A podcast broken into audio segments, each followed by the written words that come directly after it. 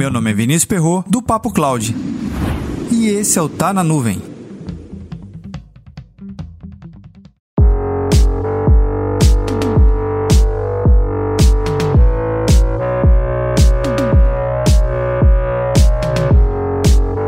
Você sabia que mais de 80% dos profissionais de tecnologia da informação na carreira Microsoft não possui ou não tem nenhum interesse em tirar certificações de Windows 10, ou no caso, certificações de Windows Client? Você já se fez essa pergunta alguma vez?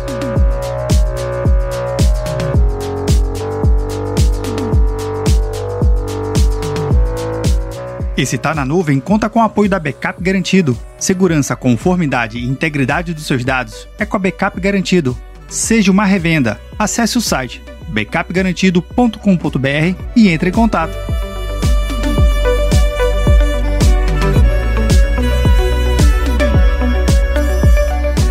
Em que momento eu vou estudar algum conteúdo ou até mesmo tirar alguma certificação para o Windows Client?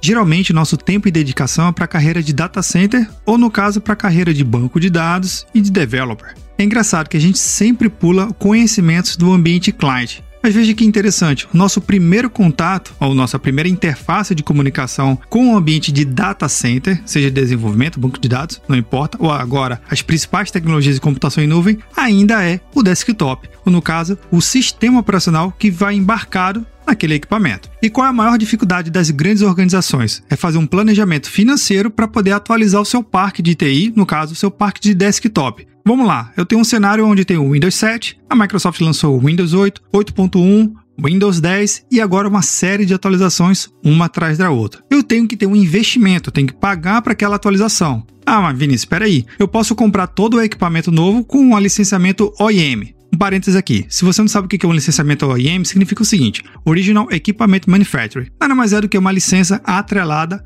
em tese, fisicamente aquele equipamento. Quando o equipamento deixar de funcionar, a licença morre junto. Essa licença não lhe permite você migrar para um outro equipamento. A gente não vai falar de licenciamento aqui, mas o ponto central e importante aqui é o seguinte: como é que você vai se organizar financeiramente para poder garantir que a sua empresa, ela primeiro, ela consiga fazer um upgrade, migrar licenças de desktops para uma versão mais nova, tendo melhor retorno sobre investimento e ainda economizando na parte de segurança, gestão, administração e, é claro, migração para ambiente em nuvem. A primeira forma como você pode ajudar a sua organização a migrar esse ambiente é estudando as funcionalidades e as tecnologias embarcadas em Windows Client. A segunda é adquirir, ou no caso, utilizar ferramentas que vai te ajudar a fazer esse levantamento mais específico e realmente a te ajudar a preparar um cenário muito mais estruturado de migração, pensando exatamente na economia e utilização máxima de cada funcionalidade do próprio Windows Client.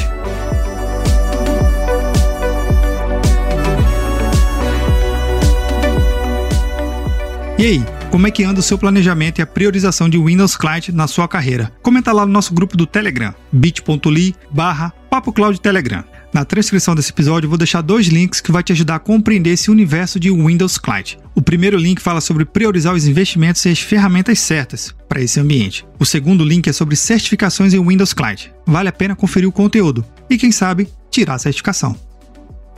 Para mais conteúdos como esse, acesse papo.cloud